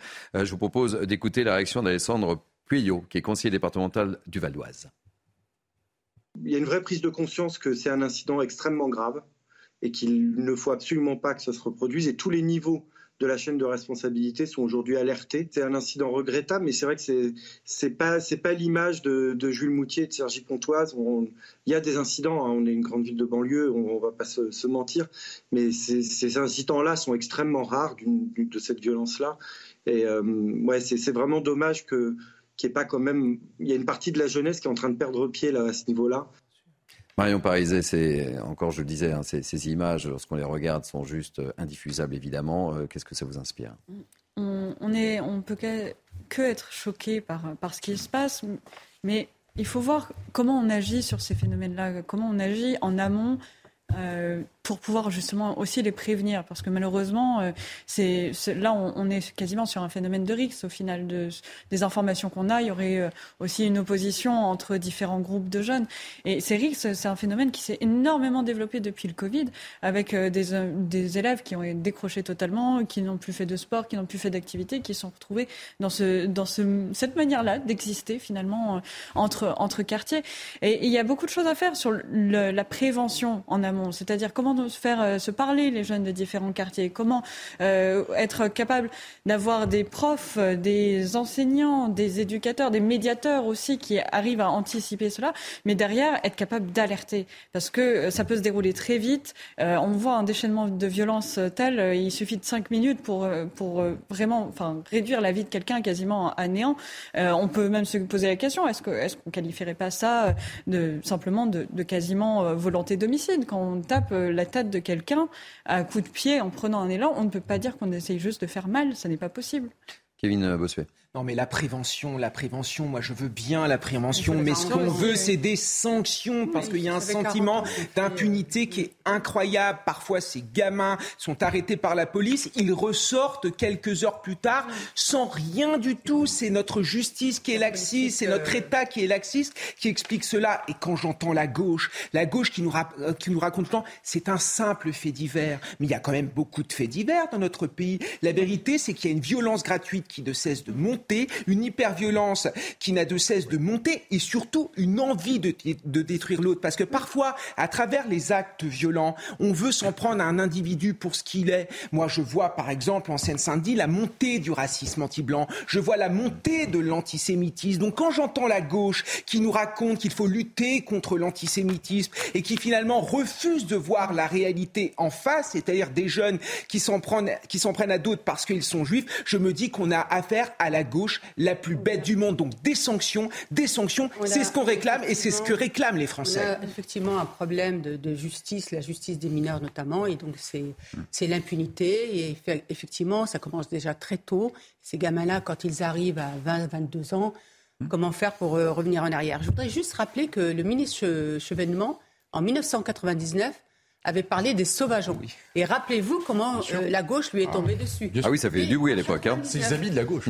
Ses amis de la gauche, en, euh, en plus, lui étaient tombés dessus. Alors vous imaginez si à ce moment-là, on avait pris conscience, mais malheureusement, c'est... Mais vous avez raison. En fait, c'est ce dont on discutait euh, plein de fois sur ce plateau, c'est le délitement des services mm. publics et en fait des très grands services publics. Et avec Kevin, on en a déjà parlé sur ce plateau à multiples reprises. La justice, on a, on a transféré dans la démocratie le pouvoir de se faire justice soi-même à l'État. Et malheureusement, comme il n'y a pas de sanction, il n'y a, que la sanction lourde possible pour arrêter l'élan de cette hyperviolence qui se développe avec les jeux vidéo, avec Internet et ainsi de suite depuis une, quinzaine d'années. Et là, maintenant, si il est sûr, le jeune homme ou la jeune femme, de, en frappant quelqu'un la tête au sol, d'être sûr que Trois heures après, il est sorti. En gros, ça lui a juste mis en retard dans son planning. Ce n'est plus possible. Et il faut s'autoriser aujourd'hui que ce ne soit pas un tabou de mettre au centre de cette, euh, enfin cette répression, cette réponse même pénale, la place et le rôle des parents. On ne peut pas continuer comme ça à dire aux parents. Un autre euh, délitement et Hein, l'éducation, l'éducation, on l'a vu, euh, moi, je l'ai vu à l'école de, mes enfants, où en fait il y a des parents qui euh, reprochent aux, enseignants de, ne pas leur apporter l'éducation. Donc je me suis mis en colère, ce n'est pas possible. L'école, dans sa grande idée philosophique, est là pour transmettre du savoir. Elle n'est pas là pour inculquer les valeurs, c'est les parents et la famille d'inculquer les valeurs.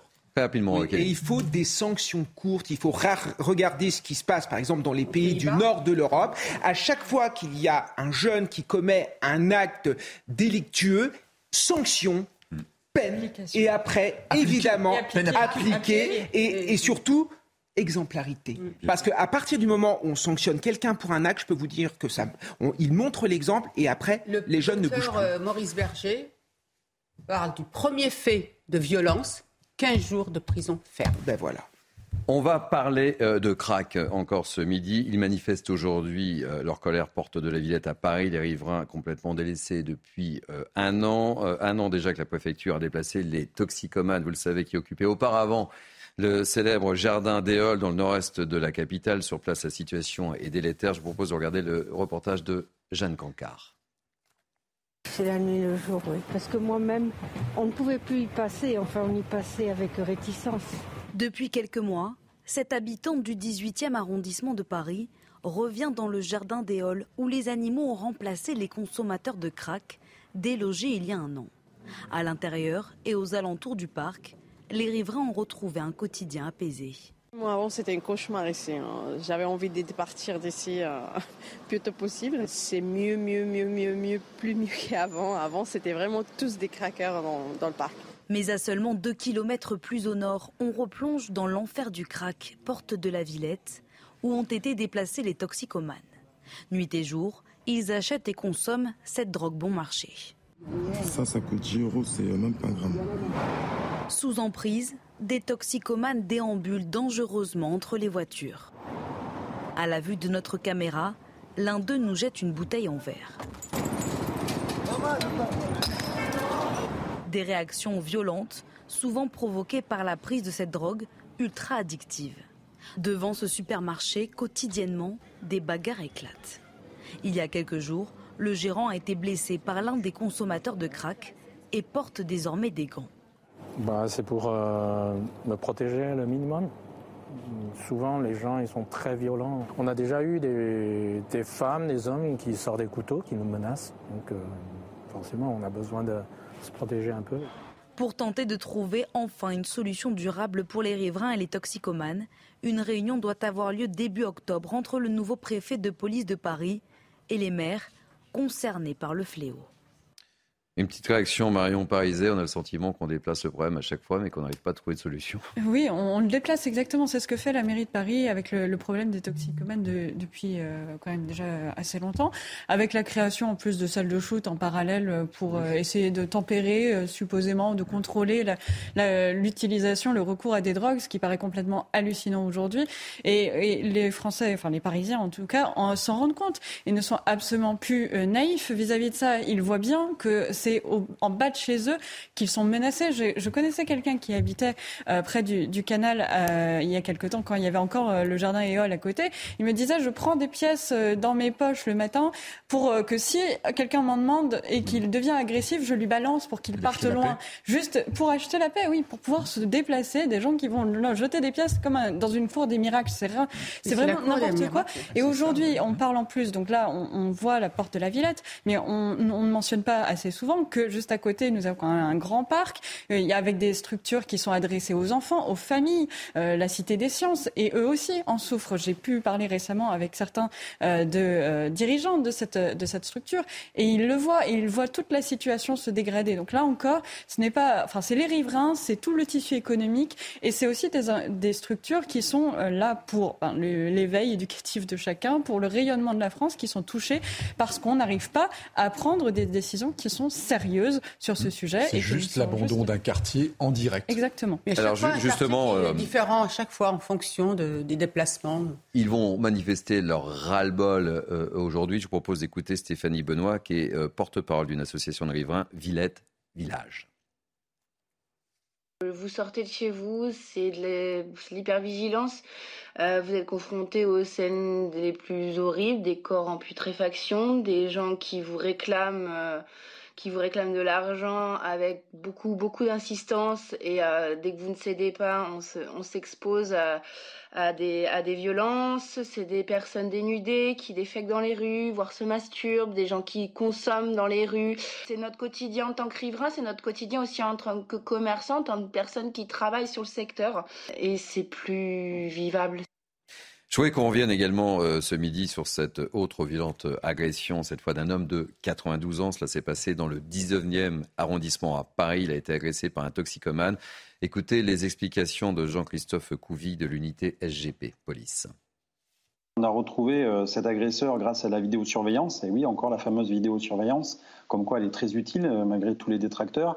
Et puis nos, collègues ont fait, une grosse opération deux jours après et donc, euh, ils ont recoupé, ils ont retrouvé cet individu, euh, ils l'ont arrêté, ils l'ont interpellé, et la personne a été déférée. Et ils sont prêts à, taper et presque tuer un individu qui a, 90 ans, une personne, un grand-père, qui pourrait être leur grand-père, tout ça pour récupérer 10, 20, 30 euros. Donc voilà, c'est vraiment dramatique d'en arriver là, et cette drogue est un fléau. Un campement de migrants au cœur de la capitale, à Paris, au beau milieu de la place de la Bastille. Ce sont entre 80 et 100 personnes qui ont été évacuées hier matin. Elles ont passé tout l'été sur la place, aidées par euh, l'association Utopia 56 qui réclame, vous le savez sans doute, des structures d'accompagnement et d'hébergement pour les mineurs euh, isolés. Seulement voilà, le camp posait clairement un problème de salubrité publique. Il était frappé par une épidémie de gale. Les riverains sont soulagés mais craignent encore le retour de ces migrants. Reportage d'Amaury Bucco, Olivier Gandloff et Inès Alicane. Opération démantèlement de camps, installé depuis plus de trois mois place de la Bastille. Et soulagement pour les riverains. Selon le communiqué de la préfecture de police, il a d'abord été détruit pour raisons sanitaires. Une épidémie de Galles avait été constatée par l'agence régionale. Ce camp accueillait plus de 100 personnes, dont certains en attente d'un statut de mineur non accompagné. Une victoire pour ce collectif de riverains qui lutte depuis plusieurs mois. nous, on s'est euh, regroupés en tant que riverains pour euh, euh, faire quelque chose, agir, pour pas que notre quartier, qui est, si joli, soit dans cette situation déplorable. On a eu aussi très peur que ça ressemble à d'autres arrondissements parisiens, dans le nord de Paris. Si les riverains ne comptent pas en rester là, et craignent qu'une fois l'épidémie traitée, les migrants soient de retour. Les commerçants aussi sont inquiets. Certains évoquent une perte de 50% de leur chiffre d'affaires. Au niveau du chiffre d'affaires, on a perdu beaucoup d'argent parce que surtout que nous, on est à côté de l'opéra. Et l'opéra, il a une clientèle pas trop jeune, ils sont âgés. Et les gens, ils sont peur de venir à Bastille. D'autres ont même subi des agressions. Et les mecs, ils viennent, ils traversent la rue. Tu... Pourquoi tu montes tes doigts sur moi Ils m'attrapent par là. Et, et ben vraiment, c'est honteux. À mon âge, je ne veux pas me, disputer dans la rue. Certains jeunes migrants du camp ont d'ores et déjà été acheminés vers des hébergements pour adultes. Marion Marizet, c'est marrant quand on, traite tous ces thèmes ce matin, qui sont loin d'être drôles évidemment, mais on le voit, les riverains sont soulagés. Mais là aussi, ils se disent, bah, ok, ils sont partis, ils risquent de revenir. Le crack, c'est pareil. En fait, on a l'impression que c'est toujours la petite, même petite musique là. Hein. Et, là, je, je, dirais, il y a encore autre, un autre niveau d'analyse à avoir, c'est qu'on a aussi une instrumentalisation politique par certaines associations, comme ça a été le cas sur des installations de migrants dans des parcs pour provoquer de la part des, services publics de exiger des logements, exiger toujours exiger, mais on, a une prise en otage au final, une prise en otage d'un quartier par des associations qui ont un but derrière, qui est un but euh, politique. Hein, ne, ne nions pas, ce n'est pas juste une installation qui sont financées par l'État, qui sont parfois qui est parfois financée par l'État, souvent aussi. Et, donc on se retrouve avec des, une, une, situation assez absurde. Et, derrière, il ne faut pas, il faut pas le minimiser parce que ce n'est pas juste des migrants qui mmh. sont euh, en absence de solution et qui se retrouvent là. Ils sont utilisés à profit pour des, par, des, mhm. par des logiques qui sont des logiques euh, qui voudraient qu'en fait on, régularise tout le monde, qu'on intègre tout le monde, qu'on donne des, des, foyers, des logements à chacun de ces immigrants, alors que les Français sont déjà dans des, dans des situations difficiles, extrêmement compliquées, et qu'on ne peut pas simplement euh, se dire tout donner gratuitement à des personnes qui viennent pour nombreuses, euh, pour la plupart d'entre elles, de manière totalement illégale en France. On va marquer une pause. On se retrouve pour la poursuite de ce grand JT euh, de Mini News Weekend dans quelques instants et on parlera euh, de Selim, 86 ans, qui a dû se battre pour récupérer son logement squatté et on lui demande 100 euh, 000 euros. Enfin, Veolia lui demande 100 000 euros. A tout de suite. Vous êtes bien sur CNews. Il est 13h30, c'est Mini News Weekend jusqu'à 14h dernière ligne droite. C'est le grand journal de Mini News Weekend avec moi qui qui m'accompagne ce matin, Naïma M. Fadel. Ravi de vous accueillir, Naïma. Euh, Marion Pariset. Denis Deschamps et Kevin Bossuet. Et nous serons euh, en relation, évidemment, euh, dans, au cours de ce journal avec Harold Iman, notre spécialiste politique étrangère. Poursuite donc de, ce journal avec vous. Euh, ce matin, je voudrais évoquer cette dramatique histoire. Ça se passe en Seine-Saint-Denis à Saint-Ouen. Selim, à 86 ans, a dû se battre pendant 4 ans pour obtenir l'expulsion des occupants de son immeuble. Il a récupéré son bien totalement saccagé, on le voit sur ces images, et totalement euh, insalubre. Mais cerise sur le gâteau, Veolia lui demande de régler une ardoise d'eau, tenez-vous bien, de 100 000 euros. Explication de Nicolas Vinclair, Sybille Delettre et Maureen Vidal. Vous entendez les rats? Des rongeurs qui pullulent, un sol jonché de détritus et des infiltrations d'eau. Ce taudis, c'est le rêve d'une vie qui a viré au cauchemar. Après quatre ans de procédure, les squatteurs sont enfin expulsés en août dernier. Un soulagement de courte durée. Entre-temps, au mois de mai, on a reçu une facture de Veolia qui nous réclame la somme de 97 000 euros pour une consommation d'eau. Près de 100 000 euros de facture d'eau et aucune compensation. Les squatteurs condamnés à payer 400 euros chacun n'ont toujours pas donné un centime. Un choc énorme pour le propriétaire qui a du mal à en voir le bout. Il est épuisé, il est fatigué et il n'avait plus d'espoir. Donc quand il a reçu la, la lettre de Veolia euh, comme il dit lui-même, ça a été comme un tremblement de terre pour lui, il s'y attendait pas. Elle l'a beaucoup, beaucoup touché, surtout à son âge, 86 ans. Donc euh, il espère que ça se finisse le plus vite. Le père et son fils ont tenté une conciliation avec Veolia, resté sans réponse pour le moment. En attendant de trouver une solution définitive, l'immeuble a été muré et l'entrée renforcée pour éviter qu'il soit de nouveau squatté. Marion Pariset, c'est terrible cette histoire parce que Célim, 86 ans, il a travaillé toute sa vie pour avoir euh, cet appartement, son petit, son petit pécule, etc. C'est la victime et en fait, c'est lui qui trinque là. Hein. C'est la victime. Et moi, je me demande vraiment comment. Euh, ben, où est la justice dans cette, euh, dans cette situation? Euh, Ces personnes-là, elles ont été euh, expulsées, donc elles ont, j'imagine qu'on a pris leur identité. quelles sanctions est-ce qu'on peut envisager contre ces personnes? Puisqu'elles ont, elles ont quand même occupé un bien pendant quatre ans, elles l'ont, elles l'ont mis dans un état déplorable, elles, elles ont consommé de l'eau, qui aujourd'hui en plus est une ressource rare, sans qu'aujourd'hui il soit entamé quoi que ce soit contre eux? Contre elles. Je ne sais pas qui, de qui il s'agit. Est-ce qu'ils sont Eux, elles, on peut dire les organisés deux. euh, Voilà, deux, de manière générale. Euh, Est-ce que est-ce qu'il y a quelque chose qui peut être fait euh, pour que ce soit effectivement eux aussi qui portent la responsabilité de cette histoire? Parce que là, derrière, en effet, on a l'impression de se retrouver finalement à un état où il n'y a pas, il n'y a pas de justice, il n'y a pas d'état de droit dans cette situation. Denis Deschamps, on peut espérer que Veolia euh, fasse un geste euh, à l'égard de, de Céline, 86 ans quand même, non? Écoutez, ce qui est, On fait passer le message Ce qui est frappant, c'est que Veolia ne répond pas à la, demande de conciliation. Ça, c'est scandaleux. Euh, ça devrait, il devrait y avoir, l'État devrait être dépositaire d'une force supérieure en disant là, stop, il y a une situation anormale, on résout la chose, et la personne qui est victime ne devrait pas en subir les conséquences. L'autre élément, c'est qu'on on a affaire au droit de propriété. Là, ils ont occupé un bien en toute impunité. On parle de 97 000 euros d'eau, mais là, il y a plus de 100 ou 200 000 euros de travaux. hein. Je dis ça, je dis rien. Bon, donc en fait, le droit de propriété est bafoué, ce qui n'est pas normal parce que notre société est basée également, pas que, mais également aussi là-dessus. Euh, L'autre élément qu'il faut noter, c'est qu'il va bien falloir aussi que dans des situations où le Mikado est extrêmement euh, euh, complexe dans ces cas-là, qu'il y ait une autorité de l'État en disant là, il faut poursuivre ces gens parce que comme ce n'est pas eux, vous savez, c'est un peu comme on retrou- on retrouve ça dans certaines entreprises ou dans- à l'État, dans des services de l'État ou dans des coopératives. Quand ce n'est pas tr- notre argent, on se permet de faire toutes les bêtises possibles. Donc vous avez vu dans l'État où a été mis le bien, Ah si oui, ça leur appartenait, quand c'est notre argent, on fait beaucoup plus attention en général. Donc là, c'est absolument anormal d'avoir euh, laissé faire ça, parce que là, il y a eu un laisser faire pour mettre ça dans, un- état comme ça, ça a pris du temps. Donc laisser faire ça. Et deux, le problème, c'est que ces gens sont insolvables. Ils sont totalement insolvables. Donc comment est-ce que l'on fait? S'il n'y a pas une autorité suprême pour rétablir la chose, réparer ça pour une personne de 86 ans, hein, c'est le fruit d'une vie, le, le- le travail d'une vie. Là, c'est pas normal. Et ce n'est pas un fait isolé. En bref, a signé la fermeture de l'aéroport de Montpellier ce matin après la sortie d'un avion de fret, un Boeing 737 en, phase d'atterrissage, est sorti de la piste et a fini sa route dans un étang. Fort heureusement, les trois personnes présentes dans l'avion sont indemnes, 60 pompiers euh, sont mobilisés. Cette euh, proposition euh, d'Emmanuel Macron avait fait polémique, vous en souvenez euh, sans doute, lors de la campagne présidentielle, conditionner le RSA, le revenu de solidarité active, à quelques heures de travail par semaine, 15 à 20 heures. L'exécutif souhaite donc tester cette mesure dès l'automne. Plusieurs départements, comme la Somme, se disent intéressés. Écoutez le président du conseil départemental, Stéphane Assoulier.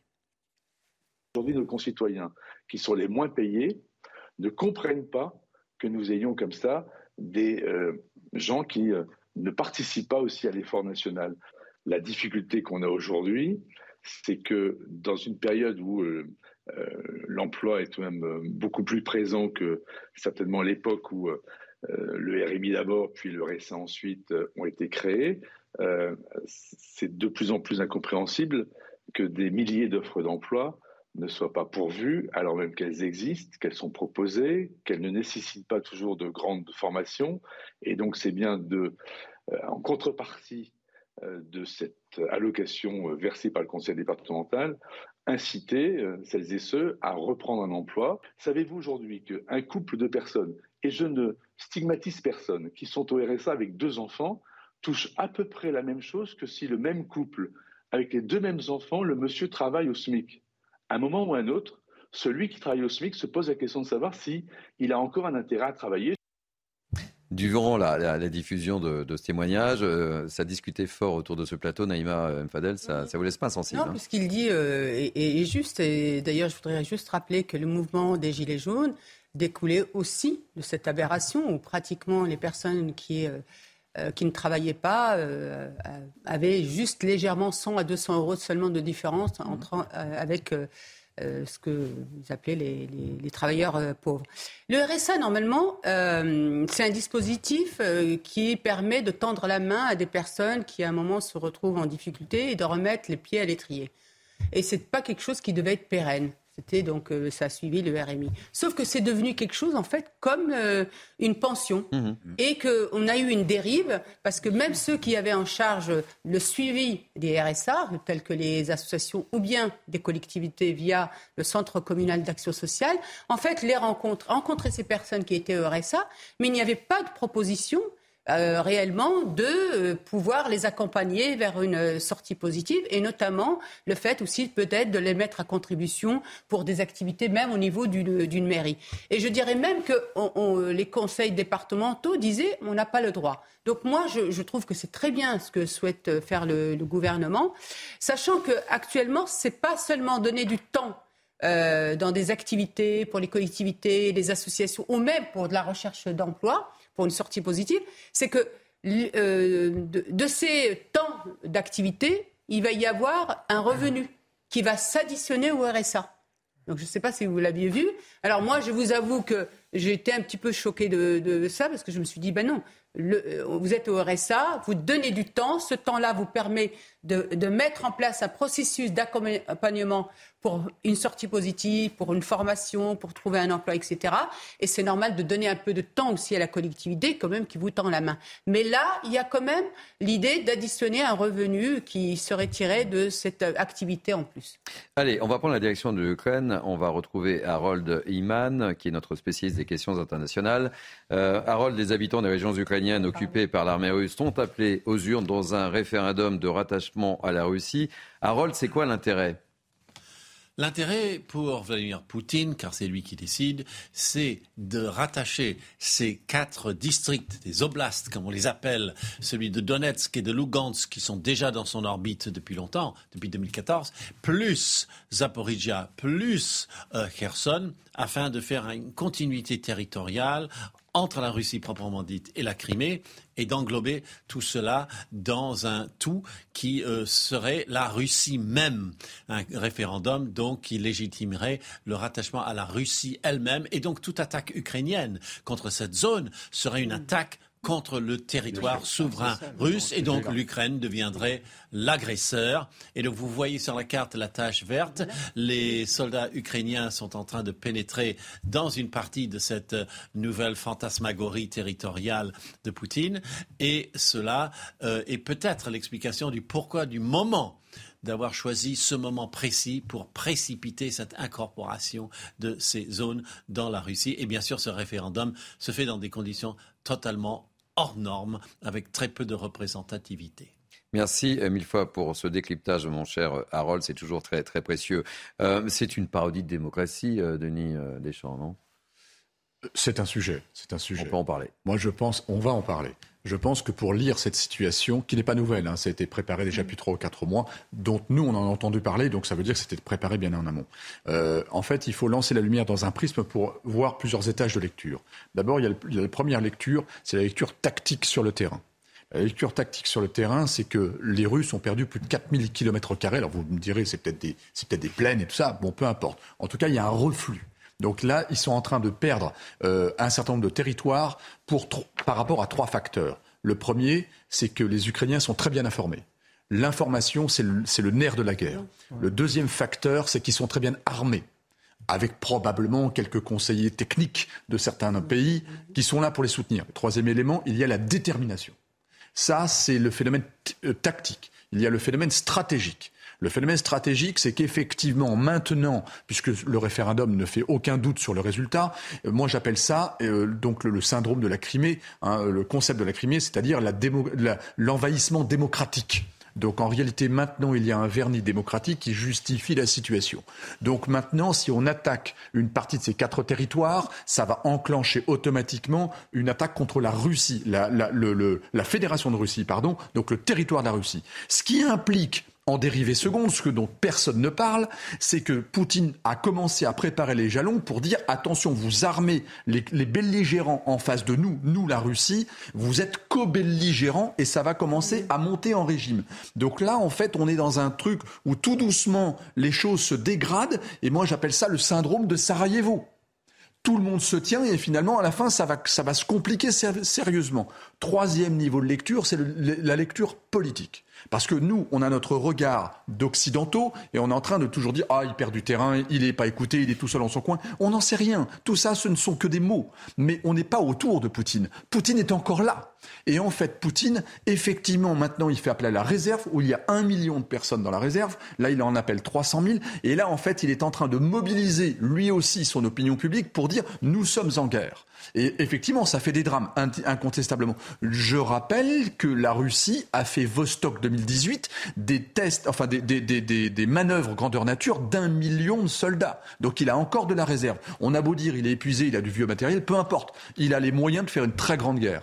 Très rapidement, meilleur Marisa. Oui, leur manœuvre, euh, une manœuvre peut être très grande, mais ça n'équivaut pas à réussir à mener la guerre avec un million de, un million de personnes. Ça peut faire mal. N'oublions pas que nous sommes dans une guerre de 39-45, avec des tranchées, des sales guerres. Ce qui est intéressant enfin, d'observer dans cette situation-là, c'est que derrière, on voit quand même que Vladimir Poutine est obligé d'accélérer euh, le rythme sur un certain nombre d'actions euh, qui étaient sans doute prévues de longue date, mais qu'il n'avait peut-être pas prévu d'enclencher aussitôt.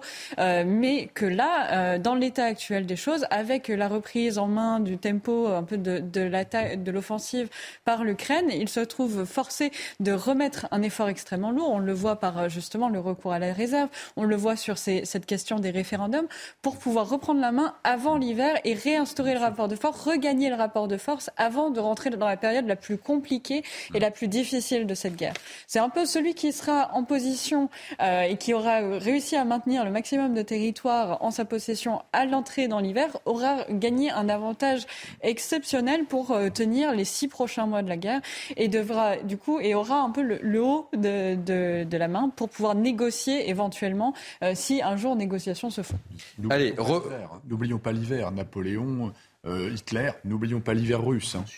Retour en France avec ce hashtag On veut des profs. Des dizaines de parents d'élèves ont décidé de former un collectif et, d'attaquer l'État parce que l'éducation nationale se montre défaillante. On en a beaucoup parlé tout au long de cet été sur les plateaux de CNews. Trop d'absence de professeurs non remplacés, c'est un manquement au droit de l'instruction. Selon eux, 79 000 heures de cours ont été perdues au cours de l'année scolaire. Je propose d'écouter l'avocat de ce collectif de parents d'élèves, maître Louis Le Foyer de Costil. On n'est pas juste sur un problème de sous, on est aussi sur un problème en fait de faute et de, manquement à une obligation de l'État qui est celle d'assurer l'enseignement public. Donc on n'est pas juste sur, euh, sur, un, problème, enfin on est sur une carence de l'État qui est quand même euh, caractérisée. Et, c'est pour ça que comme il y a vraiment une faute de l'État, on peut engager sa responsabilité. Donc ça peut paraître un peu absurde, mais en vérité, c'est simplement euh, faire valoir les droits des parents et obtenir réparation, même si c'est symbolique, d'un préjudice qui est pour le coup qui est, qui est loin d'être symbolique, à la fois pour les parents, pour les enseignants et j'ai envie de dire même pour l'institution, pour l'école publique en général. Kevin Bossuet, pas de surprise. Non, pas de surprise. Après, on attaque souvent l'éducation nationale. Il est vrai qu'il y a des problèmes au sein de cette grande institution. Il est vrai qu'à certains endroits, on manque de professeurs, mais globalement, ça fonctionne quand même. Hein. Je veux dire que quand on prend l'ensemble, moi je vois en Seine-Saint-Denis par exemple, il y a dans certains établissements quelques manques de professeurs, mais dans la grande majorité, tous les professeurs sont là. Après, je comprends évidemment les parents, c'est l'avenir de leurs enfants, c'est l'éducation de leurs enfants. Il n'est pas normal qu'un enfant soit privé, par exemple, de cours de français pendant trois mois, mais attention aussi à ne pas euh, faire de l'éducation nationale une cible. C'est une institution qui fonctionne avec des professeurs qui sont souvent motivés. Donc je comprends la démarche, mais bon, voilà, soutenons plutôt notre éducation nationale, elle en a besoin. Allez, je voudrais qu'on... Passionnel. Souvent le sujet passionnel, oui, c'est les enfants. C'est très bien que les parents se saisissent aussi de cette question de l'absence des professeurs. C'est pas, pas, pas possible. On a tous vécu ça. Donc mm. aujourd'hui, peut-être que ça fera changer de positionnement l'État. Allez, on va, on va rester dans l'éducation de nos enfants euh, qui vous sont chers, mon cher, ma chère euh, Naïma, puisqu'on on va parler de cette initiative originale pour lutter justement contre le décrochage scolaire. Des rappeurs qui distillent des cours d'histoire ou de physique en chansons. L'idée, c'est de captiver l'attention des élèves pour les aider à réviser. C'est une application euh, StudyTracks qui propose cela. Petite démonstration avec euh, Kobalade qui dispense un cours d'histoire sur Louis XIV. C'est une star hein, chez, les, chez les jeunes, je crois. Hein. Vous me confirmez Malheureusement. Hein, c'est ça. voilà. Allez, on l'écoute, on l'écoute, on en parle très rapidement, mais je voulais euh, évoquer euh, cette initiative. Les journées du roi soleil sous sont toutes complètes organisées. C'est un programme sacré préparé par ses officiels. Le lever et le coucher sont des rituels monarchiques. Il attire le regard et recueille hommage du public.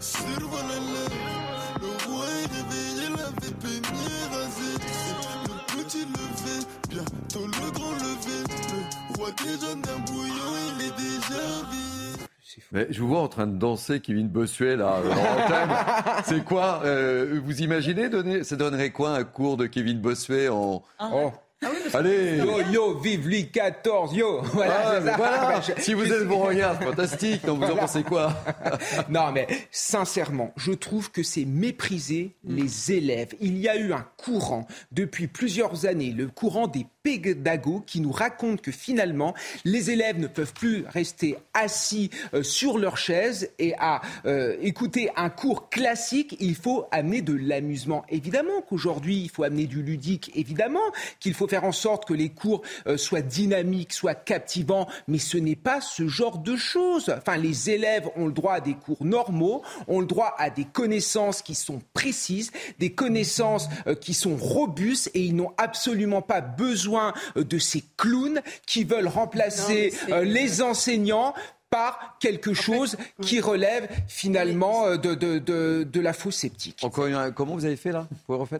Yo, yo, wesh Non, c'est, Voilà. affligeant et c'est méprisant et c'est encore une fois le misérabilisme. Et, et je sais très bien que, que ce genre euh, d'action va s'adresser aux quartiers populaires alors que les quartiers ont, ont le droit aussi euh, à la qualité de l'enseignement, à sûr. accéder aux grandes œuvres françaises, à, à cette culture française qui est, qui est magnifique. Et je trouve ça affligeant et je trouve ça même euh, dénigrant en fait. C'est vraiment sûr. dénigrant parce qu'on on, on suppute que ces gamins-là, notamment des quartiers populaires, ne sont pas à capacité. Et c'est Moi, souvent, faux. je le dis, moi je suis un pur produit de l'école euh, française. Je suis arrivée à 8 ans et demi en France. Je ne savais ni lire ni écrire. Et heureusement que j'ai pu accéder à Allez. ce qu'est la France Très- et à cette euh, culture française. Euh, On a compris le message, ma chère non, c'est Naïma. scandaleux, c'est scandaleux. Moi, ça me Très, très rapidement, euh, peine, de bref, pour terminer ce, ce journal, ce Mini News Week-end, crise énergétique oblige, les monuments municipaux euh, éteints la nuit à Paris dès hier. Parmi eux, la Tour Eiffel que l'on voit euh, sur cette image, la Tour Eiffel qui sera éteinte euh, désormais à partir de derniers visiteurs. Aux alentours de 23h45 cet hiver, les Champs-Élysées seront aussi moins éclairés. Quant aux illuminations de Noël, les célèbres illuminations de Noël de Paris, elles seront éteintes dès 23h45 contre 2h du matin les années Ah, précédentes. Et puis pour terminer, pour terminer, on va parler de tennis. Vous êtes fan de tennis, bien sûr. évidemment. Qu'est-ce qui s'est passé? Mais, mais euh, Roger, il est, euh, il est- enfin Marion est comme Roger, elle est sur toutes les balles. Voilà.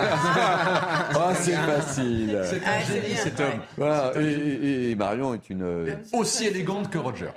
Donc voilà, je vous propose de terminer avec euh, ces images de Roger Federer qui euh, a disputé son dernier match euh, avec son son copain, et qui était néanmoins euh, son rival, Naam El Fadal. Le sport est, est magnifique avec, euh, avec ces images. On reviendra sur tous les adieux en larmes parce que le résultat, honnêtement, on s'en moque un peu. Il a perdu? Il a perdu, mais on s'en moque. C'était un super méga champion. Mais oui. Vive le sport. Vous êtes bien sûr CNews. En tous les cas, c'est la fin de Mini News Weekend. Merci, euh, ma chère euh, Naïma Mfadel. Merci, Marion euh, Pariset. Donc, vous êtes un génie. Elle est aussi élégante que Roger. Voilà. En plus. Euh, merci, Denis Deschamps, toujours très élégant. Merci. Euh, Kevin Bossuet, encore une petite dernière là. Wow, wow. Yo, yo Voilà.